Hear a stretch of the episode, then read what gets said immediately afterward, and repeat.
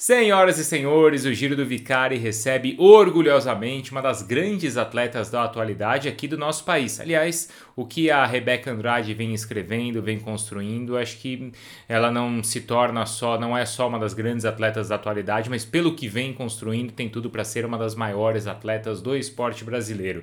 E é uma menina realmente muito doce, encantadora, acho que não preciso nem falar para vocês, todos se encantaram com o que ela fez nos Jogos Olímpicos, com o que ela fez depois no Campeonato Mundial.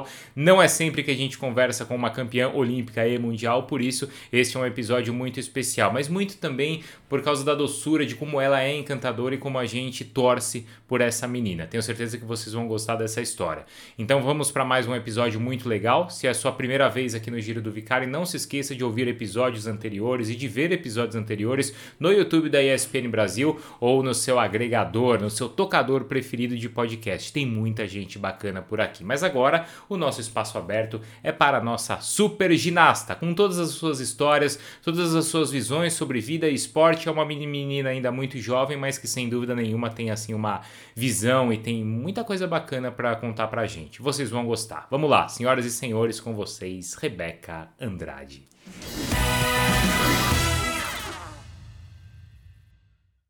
De nada, é um prazer estar aqui. Então vamos lá. Sua vida mudou muito, Rebeca? Mudou bastante. Bastante, bastante quanto, assim, esportivamente, profissionalmente, pessoalmente, como é que foi? Ah, nos dois, assim. Dentro da ginástica, bastante também, a forma como eu sou vista hoje, pelo atleta que eu sou e tudo mais. E fora também, né? Uhum. Tô aparecendo muito mais hoje em dia, as pessoas me conhecem, eu ando na rua, pedem foto.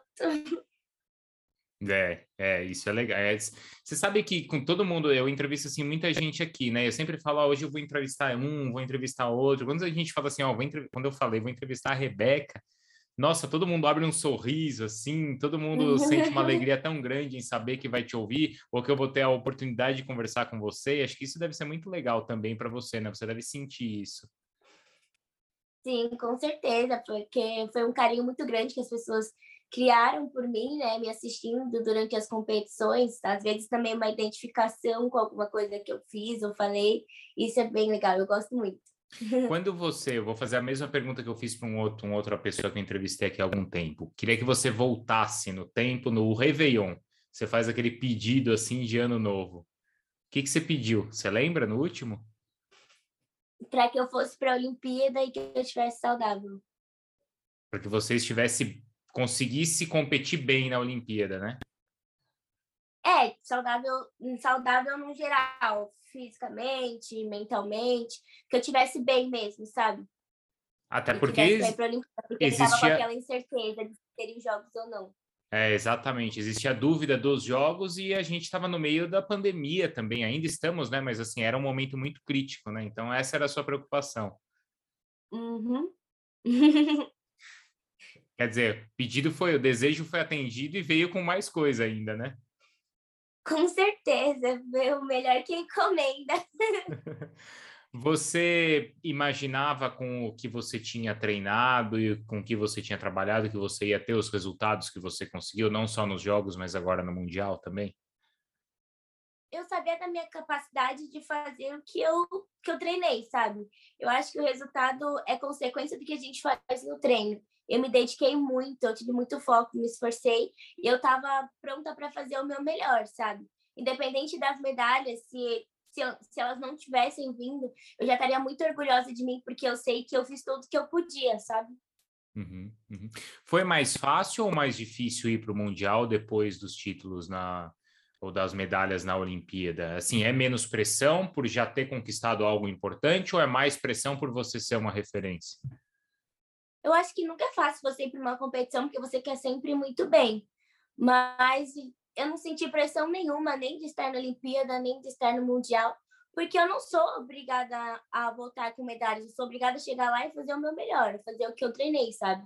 É uma coisa que eu penso muito e que eu converso comigo, não dá para eu chegar, independente da competição, pode ser a mais simples que for, não posso chegar para fazer meia boca, eu tenho que dar o máximo de mim. Então, a expectativa das pessoas não é uma coisa que me afeta, sabe? Porque eu não posso controlar o que, o que as outras pessoas querem ou pensam sobre mim, só o que eu faço, o que eu quero, o que eu penso. Então, é basicamente isso. Mas quando você vai, por exemplo, para um mundial ou para uma Olimpíada, não bate aquele negócio assim, caramba, treinei tanto, foi tão difícil chegar e agora eu tô aqui, você não sente isso? Não, eu penso, nossa, graças a Deus você conseguiu, você se esforçou, você, você se empenhou, mas agora você está aqui. Só que não é uma pressão, não, não levo como uma forma de pressão, eu quero fazer o meu melhor. Eu fico ansiosa pela competição, mas não me sinto pressionada para que eu seja a melhor, entendeu? É isso que eu estou querendo dizer. Tipo, uhum. Você aprendeu ah, isso? É... Você aprendeu isso sozinha ou você conversou com alguém, alguém te ensinou? Como é que é? É, Claro que não, aprendi com a vida, com a minha psicóloga, com a minha mãe, com o meu treinador, com as pessoas que na época eram os adultos, né? Que falavam sempre comigo e tudo mais. Muitas vezes eu já fui para uma competição e para algum lugar assim, uh, querendo querendo ir bem para orgulhar outras pessoas, sabe? Tipo, a minha família, o meu treinador, a minha equipe, meu clube e tudo mais. Só que no momento que eu comecei a fazer as coisas por mim, que foi quando virou a chavinha na minha cabeça, né? Depois de muito trabalho com a minha psicóloga, eu entendi que eu tinha que me colocar em primeiro lugar, sabe? Eu vou sempre querer orgulhar as pessoas que estão ao meu lado, que me ajudaram, isso é óbvio, sabe? Que, que sei lá, de certa forma abriram mão de muitas coisas na vida para que eu tivesse aqui, para que eu conseguisse brilhar e tudo mais. Só que ao mesmo tempo eu tenho que me colocar em primeiro lugar, porque eu que me dedico, eu acordo cedo sempre, eu uso meu corpo, eu tenho que cuidar de mim, eu tenho que fazer as coisas por mim, para eu também poder me orgulhar de mim, sabe? Porque também é difícil para mim, não só para as outras pessoas. E quando virou isso na minha cabeça foi quando eu comecei a evoluir de verdade.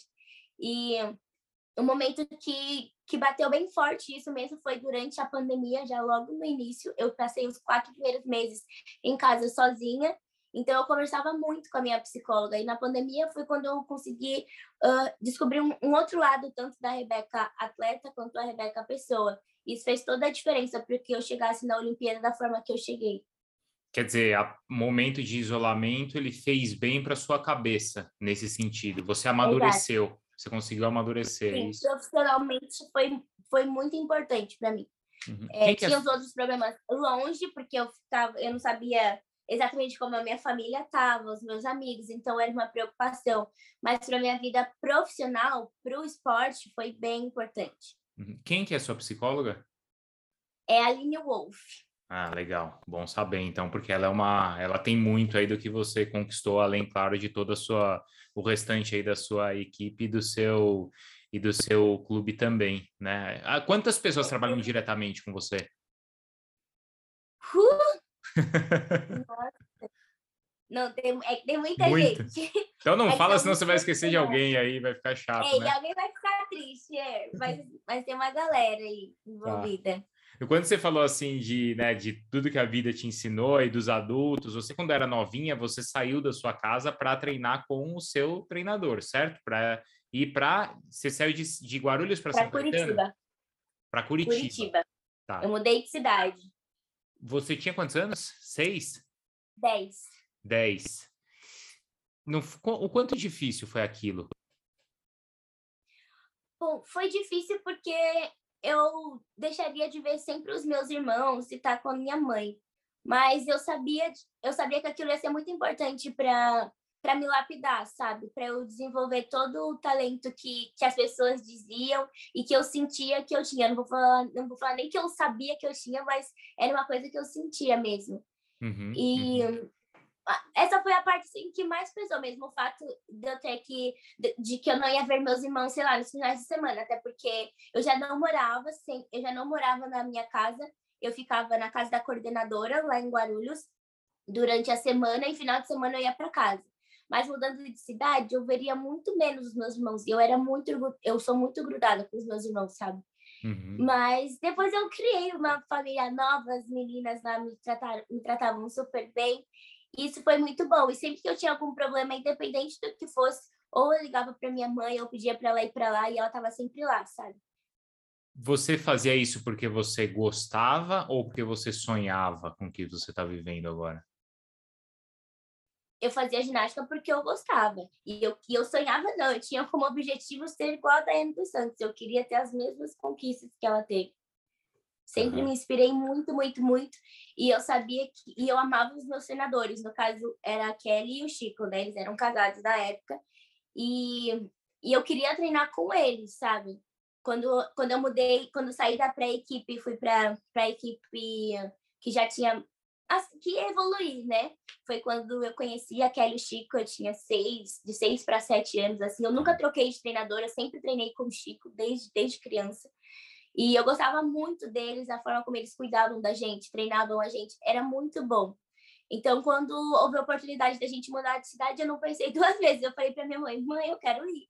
E minha mãe super entendeu, é super confiou também nos dois, sabe? Eu acho que, que é uma coisa muito, muito legal. É, o Chico, o Chico, a Chico e a Kelly são como a nossa família, sabe? Eles são minha família ainda até hoje, apesar da Kelly já não estar tá mais no Brasil. Eu tenho ela tipo, muito forte assim, no meu coração, sou muito grata a tudo que ela fez por mim. E o, o Chico também, eu tenho ele como meu pai, me acompanhou, me ajuda em tudo que eu preciso desde criança, cuida sempre de mim, nunca largou minha mão, acompanhou todos os meus processos e sempre muito confiante não só na atleta que eu sou, mas na pessoa também, isso que, que é o mais importante para mim, sabe? É, e é como você falou, né? Uma nova família. Eu tô falando porque, assim, eu tenho duas filhas, eu tô me colocando no lugar da, do, da sua mãe. Uma que é mais velha, que tem 13 anos, e uma que tem 8. Até uma pena que ela não tá aqui, porque ela tava louca para te ver também, né? Mas ela tá na casa da avó. E é difícil ser, ser assim, confiar, né? O seu filho, sua filha e com, com uma, há uma nova família, né, Rebeca? Sim, eu, eu falo que minha mãe foi muito corajosa, porque uhum. se eu fosse mãe, não sei se eu conseguiria, sabe? Mas ela teve olhos de águia, assim, né? Ela acreditou muito no... É que a, eu, a gente tem, uma, tem um negócio com Deus, gente, que é muito forte, assim, sabe? Então, eu acho que nesse momento, assim, na hora da decisão que ela precisou tomar, ela teve que ter muita fé, teve que confiar muito é, e saber que eles realmente cuidariam bem, não só de mim, mas de todas as outras meninas pequenas também que uhum. foram, né? Porque não fui a única. E que não deve ter sido nem um pouco fácil, porque as críticas das pessoas também, quando a gente é. quando volta para o nosso, pro nosso bairro lá, né? Dizendo que ela era maluca, de deixar eu ir e tudo mais. Só que a gente, a gente, ela sentiu que ia valer a pena. E mesmo se não valesse, mesmo se eu tivesse desistido, é, ela não teria cortado as minhas asas para um sonho, para um objetivo que eu queria ter, para uma coisa que eu queria viver. E que mudaria a minha vida, eu continuando a ginástica ou não, sabe? Foi uma uhum. experiência muito boa e muito importante para mim. E uma confiança muito grande que ela teve nos meus treinadores e em mim também. E no papel do treinador é difícil também, porque como vocês são muito novinhas, né? É difícil você estabelecer o que é o limite de um treinador incentivar, falar não que vai dar certo, do que é você forçar uma criança a de repente fazer mais treinos, a fazer uma competição, é, né, a você não ser obrigada a fazer tal coisa, né, Rebeca? Você, você passou por isso ou foi sempre muito tranquilo assim para você? Então, com, com, comigo, né, com as meninas que treinavam comigo, com os meus treinadores, essa parte era bem tranquila, porque o Chico e a Kelly respeitavam bastante a gente. É, tudo que eles pediam para a gente fazer, eles explicavam o porquê, uhum. falavam da competição, falavam da importância, falavam por que, que a gente teria que repetir mais um exercício, mais uma série e tudo mais. É, sempre respeitaram a gente mesmo, sabe? Nunca forçaram a fazer algo que a gente não queria. E o que é o mais importante, eu sempre consegui conversar com eles, sabe? Isso faz toda a diferença. Porque muitos atletas não, não conseguem, né? Não tem esse contato. Só chega e faz o que o treinador tá mandando. Mas às vezes não é assim que funciona. Uhum. Mas graças a Deus eu, eu tive ótimos treinadores. Você acha que você perdeu alguma coisa assim da sua infância ou da sua adolescência? Assim, tem algo que você olha e fala: caramba, eu queria ter vivido isso e não vivi? Não. Cara, era muito divertido treinar. Quando eu era criança, mesmo estando dentro do ginásio, tipo, tinha algum feriado, alguma coisa diferente assim, eles faziam brincadeiras, sabe? É, Páscoa, guarda, escondiam os ovos pra gente se divertir. Eu brincava junto com as meninas. Então, nunca foi um problema. E na adolescência, eu era ainda uma criança, eu me via como uma criança. Eu adorava assistir desenho, eu gostava de brincar de boneca, pique-esconde, fazer umas brincadeiras assim, sabe? Jogos de tabuleiro, esses negócios. Então, que na minha cabeça é o que um adolescente, o que uma criança tem que fazer mesmo. Eu acho que eu vivi tudo que eu tinha que viver. Talvez deixar de ir em festa de amiga quando faz 15 anos, alguma coisa assim. Mas eu já sabia o meu foco, eu já sabia onde eu queria chegar, o que eu queria fazer. Então, eu, eu sabia que eu tinha que abrir mão de algumas coisas, sabe? Mas eu, não eu digo que eu não perdi nada, não. Uhum, uhum. Você estava falando da concentração e de como você se prepara para uma prova, né? E durante a prova, durante a competição, como é que você, qual que é o trabalho que você faz para manter assim o foco e a concentração? Vou te dar um exemplo, tá? Agora no Campeonato Mundial, você fez ali o seu primeiro salto, você fez lá 15.133, que já foi uma, uma baita nota, né, lá no alto, e que te dava uma condição boa. Depois, logo em seguida, você vai para outro salto Naquele intervalo, qual que é o trabalho que você faz de não, calma, eu estou muito bem, mas eu ainda preciso manter esse, esse nível? Eu não vejo a nota. Ah, porque você não influencia vê? muito. É? Não. Uhum. Porque eu tô lá, eu tô focada em fazer o meu melhor e fazer acertar, sabe? Então, se eu faço e olho a nota e vejo. Isso é uma coisa minha, tá? E tá. vejo que eu fui muito bem, eu vou falar assim, nossa, caraca, agora eu fui muito bem, não sei o que, agora eu tenho que fazer muito melhor, não sei o que lá, aí cria uma ansiedade que eu não preciso, que não, que não vale a pena. Então, se, se perceber, tipo, eu volto assim, olhando, acho que eu até olho pro telão, mas eu tô em movimento, mas quando sai a nota, eu tô de costas pro telão, e eu só escuto as pessoas batendo palma, falando não sei o que, né, e olho pra televisãozinha que tem do meu lado para saber se eu já posso ir ou não, que daí sai o gol ou não, sabe? Eu nem lembrava a nota que eu tinha tirado. Quando eu saí, quando eu, quando eu sentei na, na poltronazinha, eu perguntei pro Chico, e qual foi a nota que eu tirei no primeiro salto? Porque eu não tinha nem visto. E aí, quando eu volto assim, eu me concentro, eu falo, vamos lá, respira, você já faz esse salto muitas vezes, você já tá pronta, só acerta a marca, confia em Deus e vai. Tipo, eu, eu tô sempre falando comigo, sempre falando coisas positivas, sabe? Em todos os aparelhos. Isso é legal. Ah, essa é uma dica que a gente pode usar para as nossas vidas aí. Então, sempre, mesmo Com pensar. No... É por aí, Rebeca? É por aí. Sempre, em tudo que eu vou fazer. Sempre, sempre, sempre. Eu tô sempre é, mandando energia positiva pro meu cérebro e pro meu corpo. Olha, isso é legal. Isso é legal, atrai coisa boa, né? Mas isso que você falou é interessante, porque assim, você deu lá o primeiro salto, quer dizer, você sabe que você foi bem, né? Porque você sabe o movimento que você realizou, você viu Sim. também a reação do público, mas você não quer saber se foi a melhor nota ou a segunda melhor. Só serve aquilo para você ter confiança, certo? Uhum. E se uhum. esse primeiro salto ou o primeiro movimento não é tão bom quanto você quer, como é que você vai para o segundo?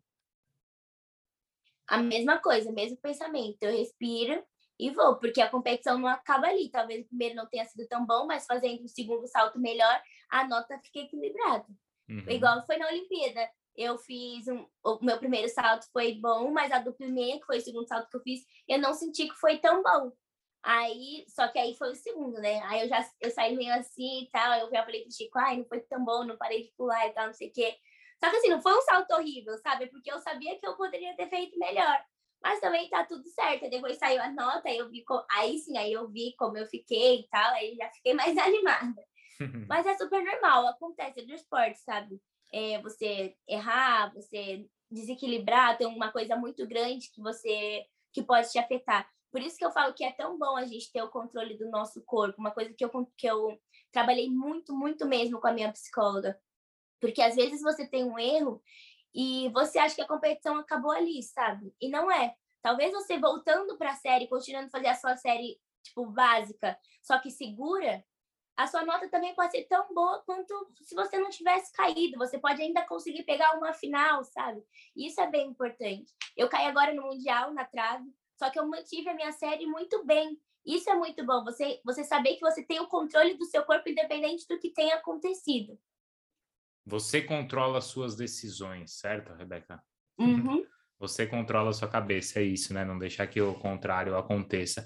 Quando passa. Ah, você falou tanto assim, respirar fundo, claro, você respira antes do salto, mas é uma pergunta técnica, assim. Quando você corre para fazer o salto, você respira?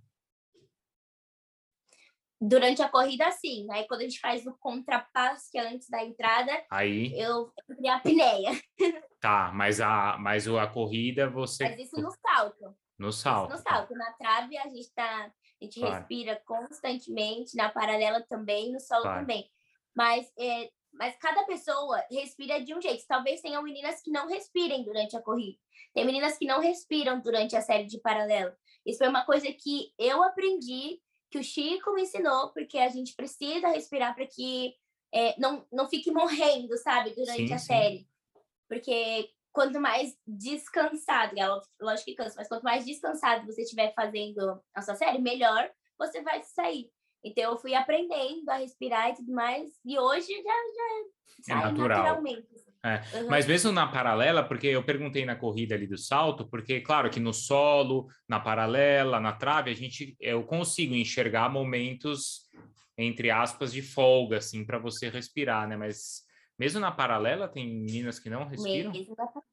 Tem meninas que não respiram. Caramba. E aí quando a gente tá em quem, o Chico fala: "Respira, respira", para elas respirarem porque você aguenta a chegar até o final, se você fica muito cansado, sim, você sim. faz muita força, se você sem respirar, vai chegar uma hora que, que vai faltar Uhum, uhum. Você competiu a Olimpíada sem torcida e no Mundial com torcida. Muda alguma coisa para você ou você está tão concentrada que você nem percebe? Olha, às vezes eu tô tão concentrada que eu não percebo. É. Juro pra você. Uhum. Uhum. Eu tô, sei lá, fico tão focada no que eu no que eu preciso fazer, ou no que eu quero fazer, ou como eu quero que a série seja, eu fico falando lá comigo, né, todo aquele momento. Eu escuto as palmas. É isso. Sim. É que as palmas, as palmas as também palmas são. Entrar, ah, tá, é, é tipo, ou depois, né? Antes de entrar e é. o depois, sabe? E é depois. Uhum. Mas durante a, durante a série, durante o que eu tô fazendo assim, eu quase não escuto.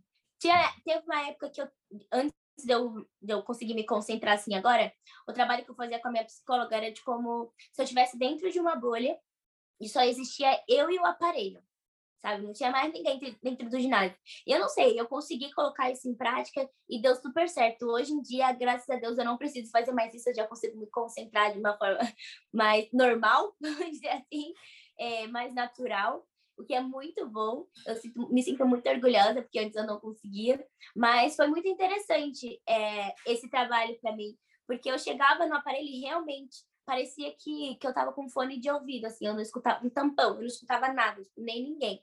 As meninas falavam, eu não escutava, o pessoal batia palma, não sei o que, né? Eu não escutava nada. Às vezes eu só escutava a série de solo porque eu sabia que eu tava no solo. Só que eu fazia as coisas no automático, sabe? Eu já, como eu já sabia como era a minha música, como era a minha coreografia, as coisas iam fluindo, assim. Hoje em dia não, hoje em dia eu consigo escutar, eu consigo sorrir, eu consigo, a minha coreografia é. é totalmente diferente, eu consigo interagir com o público, com a arbitragem, isso é muito legal. Ah, e vai, é, isso é muito do seu carisma também, principalmente ali no solo, né? Você Sim. contagiar as pessoas, né, Rebeca? Ai, adoro. como era, como era a Daiane também, né? Nossa, Dai, gente, meu Deus, vai demorar para alguém chegar no nível da Dai. Meu Deus, é incrível. Uhum. Socorro. Você no Mundial não fez o solo, né? Não. Tá, como é que vai ser a partir de agora, né, para a próxima temporada? Como é que você vai equilibrar esses quatro aparelhos? O, o que, que você tem?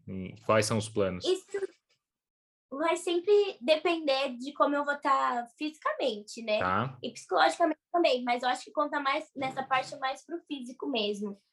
Porque eu preciso estar tá bem, eu preciso estar tá saudável. É, dor a gente sempre vai sentir, faz parte do esporte, mas uma dor que não seja um risco, que, possa, que, não, que não vire uma lesão, sabe? Uhum. Então, é, vai sempre, a gente vai sempre trabalhar na conversa, assim, eu tô me sentindo bem, dá para treinar, dá para fazer, a gente mantém. Olha, não tá dando certo, tá doendo muito, não sei o que, a gente segura. Mas com certeza eu vou me apresentar mais vezes aí com o baile de favela. Ainda não tenho nenhuma outra música assim para mudar na minha cabeça. E ano que vem, gente, as competições estão aí, vai ser pauleira e eu vou ter que fazer solo, né? É, todo mundo quer ver, né, Rebeca? Até eu. Eu também é. quero ver, eu também quero fazer. Claro, todo mundo quer, claro, todo mundo quer te ver em todas as, as, competições, mas não, não, não fazendo mundial no brasileiro foi por essa questão física. Existia um risco? É. Eu ah. acho que eu teria que exigir muito do meu corpo para para eu, eu fazer tanto no brasileiro quanto no mundial, sabe? Não dava para fazer a série que eu fiz no brasileiro e no mundial, era uma tá. série muito simples. E eu não queria chegar para fazer uma série simples. E era uma competição onde eu vi, junto com a minha equipe, que não tinha necessidade de me expor a isso, sabe? Então a gente trabalhou firme ali nos três aparelhos que eu, podia, que eu poderia fazer bem, sem nenhum problema, me saí super bem, estou muito orgulhosa da competição que eu fiz e mais orgulhosa ainda da decisão que eu tomei por toda a minha equipe ter me respeitado, sabe? Porque não foi uhum. fácil, nem, nem para eles, nem para mim. É, todo mundo sabe o quanto, todo mundo sabia o quanto eu queria fazer solo, mas eu sentia que naquele momento não tinha necessidade, sabe? Não precisava. E tá tudo bem. Claro. Você, é, agora, claro, bom, você começa a pensar também no outro ciclo, mas assim, eu estava até conversando com o seu assessor aqui, como deve ser difícil conseguir equilibrar, assim, todos os, os compromissos que você tem, né? Porque ao mesmo tempo é muito importante que você consiga aproveitar e atender a todos os pedidos, que são muitos, mas também não não perder o seu o seu objetivo principal, que é a sua vida profissional esportiva, né, Rebeca? Tá sendo difícil? Ah, eu tô conseguindo lidar muito bem, a minha equipe é muito boa, tá? O Sami e a Dani aí me ajudando demais nessa questão. Eu acho que sozinha, gente, eu não, eu não estaria fazendo nem a metade das coisas que eu tô fazendo hoje, então é muito importante você ter essa rede de apoio para essa nova fase da minha vida, né? Mas eu tô, tô lidando com tudo assim muito bem de verdade mesmo. A ginástica vai ser sempre o foco principal da minha vida, vai vir sempre antes de qualquer coisa, é meu trabalho, é minha profissão.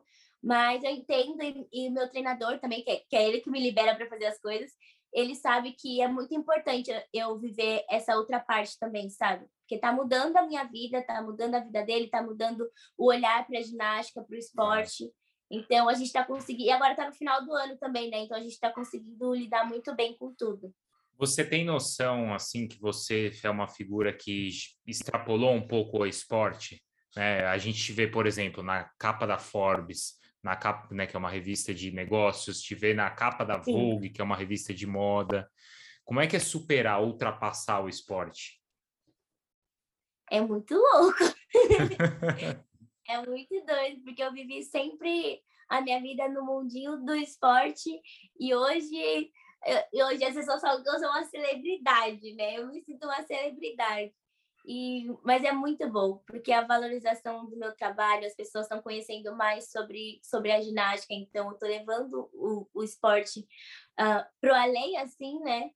E todas as pessoas que se inspiram em mim, que me admiram, e que hoje eu posso ser um tipo de espelho, assim, é muito legal, porque eu vivi isso na pele. Eu tive a Dai como um, exemplo para mim, eu tenho a minha mãe como o meu maior exemplo da vida. Então eu sei como é bom você ter alguém para se inspirar, alguém para para querer uhum. chegar no, no mesmo lugar, sabe? Para você criar os seus sonhos, criar os seus objetivos e ter alguém que tem uma força que, que você acha que você não tem e que você descobre que você tem. Isso é muito legal. Então é uma tá sendo uma coisa bem importante para mim. Tudo que eu estou representando, as coisas que eu que eu que eu falo e tudo mais, eu me sinto muito orgulhosa.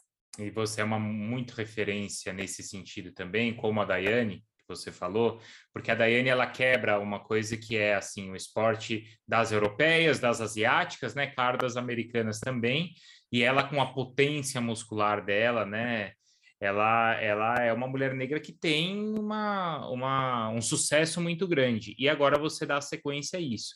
Qual é a importância disso para você, Rebeca? Eu não sei nem como explicar, assim. Ah, uhum. Ah, cara, é, não sei, não sei explicar, de verdade. Que é uma coisa tão grandiosa, uma coisa que a gente acha que não pode acontecer, que é quase impossível. E hoje poder realizar e mostrar para todo mundo que tudo é possível é, é muito, muito louco mesmo. De verdade. Não consigo achar palavras assim, uhum. para poder explicar. Mas nesse meio, nesse sentido, você em algum momento sentiu algum tipo de preconceito ou não? Olha, para falar a verdade, não. Eu uhum. nunca pensei, num todo assim, eu nunca pensei que é, eu sendo mulher seria mais difícil para mim dentro do esporte. Nunca pensei que eu sendo uma mulher preta é, seria diferente para mim dentro do esporte nada dessas, dessas coisas assim. Eu nunca pensei, talvez outras pessoas já tenham pensado por mim também, sabe? Já tenham conversado comigo quando eu era mais nova, então não é uma coisa que, que eu lembre e tudo mais. Mas eu, eu, tá, eu tô sempre pronta para fazer o meu, sabe? Independente do que as pessoas vão falar ou pensar de mim. Porque muita gente vai falar que você não pode chegar, que vai ser impossível, que você não vai conseguir, que você vai ser isso, aquilo, outro. Mas a sua vida só depende de você, sabe? Vai, uhum. pode, eles, as pessoas podem tentar dificultar. Então você tem que ser mais forte ainda para passar por cima de tudo isso. Porque tentaram me aposentar um milhão de vezes. Da primeira cirurgia, da segunda, da terceira. Da terceira vez já era, gente. Na terceira vez o povo falou assim: Meu Deus, alguém arranca essa menina de dentro desse ginásio porque não vai dar certo. Mas eu tava lá firme e forte. Falei pro meu treinador: Não, eu vou continuar. E ele segurou a barra junto comigo. Meu médico também, porque eu, tanto que meu médico foi criticado por causa disso também, sabe? É, toda, todas as pessoas que trabalham comigo, porque é uma situação muito difícil. Mas eu acho que só dependia de mim, porque todo mundo sabia da minha capacidade, todos eles sabiam que eu poderia voltar, que eu poderia fazer o meu melhor, ser excelente e tudo mais. Só que se eu tivesse dúvida, se eu tivesse dado ouvido a todas as pessoas que queriam, me, que, que, queriam que eu tivesse me aposentado, eu não estaria aqui hoje, sabe? Eu não estaria vivendo isso que eu vivi. Então, eu sou muito grata a Deus por ter me dado tanta força, por ter me feito acreditar em mim desde o início, de saber que eu, que eu voltaria, e voltaria ainda melhor, sabe? A minha família também está sempre do meu lado, minha mãe principalmente, minha mãe é quase minha psicóloga, né? Mãe, psicóloga. Mãe, pô, treinadora, não, mãe é psicóloga, é, é treinadora. É nutricionista, é assessora de imprensa, é tudo, né, Rebeca? Sim, que ao mesmo tempo que ela que ela vinha né, no aconchego do abraço, ela também era firme, sabe? Ela nunca me obrigou a fazer ginástica, nunca me obrigou. Toda vez que eu falava para ela que eu queria vir embora, ela falava assim, tá bom, você quer ir embora? Eu falava, quero ir embora, não quero mais. Aí eu falava assim, você pode falar com o Chico, não sei o que. Ela falava, não, porque é uma decisão sua. Se você quer parar, você vai chegar e você vai falar. Então ela era muito firme nisso, sabe? E a mesma coisa de, de continuar. Ela não que, eu queria ter parado depois que eu machuquei, das três vezes. Só que ela falou assim: eu não vou deixar você desistir porque você se machucou. Porque, porque ela sabia que futuramente eu teria, eu teria a sensação de ter fracassado, sabe? E não, é, e não era isso que ela queria. Ela falou assim: você vai voltar e tentar. Se você realmente não conseguir, porque não tem jeito, você não sente, você não sente segura, você acha que não vai dar porque seu joelho dói muito, você quer, não, não, não aí tudo bem, porque eu saberia que eu teria tentado, eu teria força de ter tentado, voltado para o ginásio, sabe? Então ela foi muito inteligente, porque, porque era realmente esse meu medo, de, ter, de voltar e não conseguir. Eu não queria ter essa sensação dentro de mim. Mas a mãe, a mãe, ela, ela sabia que eu ia conseguir, ela sabe da cria dela, ela conhece, ela sabia da minha força. E eu voltei, e cada vez que eu voltava de uma lesão, eu voltava melhor do que eu já estava, sabe? Então, isso foi muito, muito importante e interessante para mim. Eu confio muito na minha mãe e tudo que ela fala, eu sempre dou muita atenção porque ela fala para mim, porque eu sei que faz toda a diferença na minha vida. Às vezes, por mais que eu não concorde, eu tento sempre buscar entender ainda é, de uma forma melhor porque no final ela sempre tem razão. É, é, mas mãe, né? Mãe normalmente tem razão, ainda mais por aquela conhecer, respeitar também o trabalho do seu treinador e da sua equipe. Outro dia aconteceu algo parecido aqui na minha casa, porque as minhas filhas elas fazem os esportes lá na escola, a mais nova faz até ginástica também. Aí a mais velha não queria ir lá no treino, né, de futebol e ela falou para minha esposa falar um, dar uma desculpa ali pro treinador, né? Aí minha esposa falou assim: "Ah, não, se você você não é obrigada a ir, mas se você não quer ir, você fala para ele. A responsabilidade uhum. é sua, né? A decisão é Exato. é sua, né? Mais ou menos. Ela falou, é a sua vida, é exatamente isso, sabe? É. Ela já, já ensinou que eu tenho que, que arcar com as minhas, que eu tenho que sustentar, sabe, as minhas isso. coisas. Claro, é isso, é isso. É e sua foi a melhor coisa e foi a melhor coisa que sua esposa fez, porque a minha mãe fazendo isso comigo, eu entendi realmente a importância de, de estar aqui, sabe? De, faz, de ter o meu esporte, de ser responsável com as minhas escolhas, com as isso. coisas que eu quero, e de me dedicar, de me esforçar e saber o porquê que eu tô fazendo aquilo, o porquê de valer a pena, sabe? Que não, que não é assim, ah, isso vai dar errado, minha mãe vai lá e vai consertar. Não, eu que tenho que fazer por onde. Se eu não quero mais, eu que vou falar. Se eu quero continuar, eu que vou falar, sabe? Se eu quero que alguma coisa aconteça, eu que tenho que correr atrás. Não a minha mãe. Vai, minha mãe vai chegar aqui e vai fazer ginástica por mim. Sim. Então eu que tenho que me esforçar, eu que tenho que ter a responsabilidade da minha vida, sabe? E, e sabe que é isso? isso? Isso aí é formação de caráter, né, Rebeca? Uhum. É exatamente essa a educação, né? O esporte, a, educa, a educação que o esporte dá tá nessas, nesse tipo de decisão, né? Que você toma, como Sim. você se dedica, né? Exato, e aí você eu hoje tá aprendi, tá... Eu aprendi muito, muito dentro do esporte, mas também aprendi muitas coisas antes de sair de casa, sabe? Eu saí de casa com 10 anos, eu era uma criança, eu era muito nova. Mas muitos dos valores que eu tenho hoje eu aprendi antes de sair de casa. E me orgulho muito por ter sido uma filha que, que prestava atenção em tudo que, que a mãe falava, sabe? Tanto eu quanto os meus irmãos. É, eu fui, eu digo que eu fui muito inteligente para poder entender e respeitar sempre os posicionamentos que a minha mãe tinha sobre a gente e saber o que realmente valia a pena. Hoje em dia, a, eu vejo, tipo, ah, é muito legal é, ter a fama, né, ser reconhecida e tudo mais. Só que o que realmente vai valer a pena, que vale a pena são as minhas amizades, a minha família, sabe, a minha rede de apoio. É, e, são, e são essas coisas, assim, coisa que o dinheiro não pode comprar. É isso. E que representa. E, é o que eu vou levar e valor que representa aí mais que as medalhas também que você conquistou, que são únicas, né? Mas são valores que estão aí dentro de você, independentemente do resultado ali na, na competição. O que, que seus irmãos fazem hoje, Rebeca? Bom, eles trabalham. eles tá certo. trabalham, trabalham muito.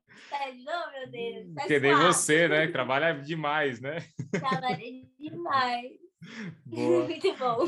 Ô, ô, Rebeca, para encerrar, é uma frase que eu li do Bruno Fratos, nadador, né? Que é um cara que é um quase que um amigo aí que eu tenho também, mas eu achei muito interessante a colocação que ele fez. Ele falou assim: Vamos ó, ver se é a mesma que eu vi. Ah, você já sabe o que eu vou te perguntar, então? Vamos ver, vai que, vai que foi outra coisa que você viu, não sei. Tá bom. Eu vi ele falando assim que hum, ele compara a idolatria que as pessoas têm por você com o que era no Senna, com o que era com o Guga e com o que era com o Ronaldo, o seu carisma. O que, que você achou quando você viu aquilo? Nossa, eu fiquei muito feliz. Muito feliz mesmo. Quem me mandou, é que eu não tenho Twitter. Quem me mandou foi a minha assessora, que é a Dani. E eu, assim, eu fiquei até arrepiada, assim, quando eu vi, sabe? Porque eu tenho o Ayrton também como um ídolo para minha vida, apesar de eu não ter vivido na mesma época que ele. Ele faleceu, eu ainda não era nascida. Mas os meus irmãos acompanhavam muito, né? Os meus irmãos mais velhos. Então, eles estavam sempre falando. E depois que eu cresci também, eu busquei na internet e tudo mais, porque é, era uma pessoa que eu, que eu gostava, assim, que eu admirava, pela forma que ele levava a vida dentro do esporte, por tudo que ele falava, sabe? De dedicação, de alcançar o sucesso, de que você tem que fazer por onde, de que se você quer, você precisa lutar, acreditar e tudo mais. Isso é uma coisa muito importante para mim. Porque é o que eu vivo, é, é no que eu acredito, sabe? Se você quer que aconteça, você tem que fazer por onde? Porque ninguém vai fazer por você, é uma coisa sua. E aí, quando, quando eu li aquilo, eu pensei assim, caraca, Dani, eu não acredito. Eu me senti muito feliz, muito, muito, muito.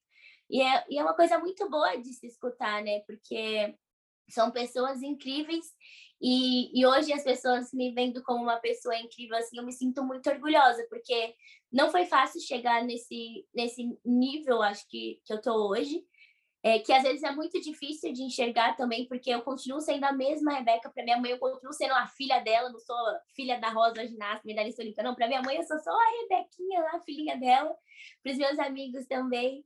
Mas é muito bom ver a forma como as pessoas me veem hoje. Eu me sinto muito orgulhosa da pessoa que eu sou, é, de saber que, valeu, que tudo valeu a pena. Sinto muito orgulho de onde eu vim é, e de todas as coisas que, que eu conquistei durante toda a minha carreira, sabe? É, me fizeram uma pergunta uma vez do que eu achava qual era a diferença de acho que acho que é de ganhar e vencer. Aí eu falava que ganhar, no, no meu ponto de vista, tá? Que é que ganhar é só quando você sobe no pódio, recebe a sua medalha lá, você fica feliz, não sei o que, ganhei e tudo mais, é incrível também.